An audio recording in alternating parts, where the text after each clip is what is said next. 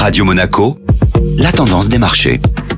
Radio Monaco, la tendance des marchés avec Société Générale Private Banking. Bonjour Delphine Michalet. Bonjour Benjamin. La prudence domine sur les places européennes qui restent concentrées sur le conflit en Ukraine. Les indices boursiers européens sont restés hésitants hier, faisant une pause après une semaine de fort gain. Après une hausse de plus de 4% la semaine dernière, l'indice européen Stock 600 a clôturé à l'équilibre. Les marchés financiers sont toujours soumis à de nombreuses incertitudes sur la suite du conflit en Ukraine, l'inflation ou encore la Covid-19 en Chine. Le pétrole débute quant à lui la semaine en forte hausse sur la perspective de nouvelles sanctions européennes contre Moscou qui pourraient viser le secteur pétrolier russe. L'annonce de plusieurs attaques contre des installations pétrolières saoudiennes est venue rajouter un peu plus d'huile sur le feu, ce qui a fait bondir les cours du pétrole. À la clôture européenne, le baril de Brent de la mer du Nord gagnait plus de 6,5% à 115 dollars. Quelles sont les valeurs qui ont profité de la hausse des cours du pétrole? Les secteurs de l'énergie et des ressources de base ont été soutenus par le bond des matières premières, enregistrant des hausses de plus de 3% hier, ce qui porte leur gain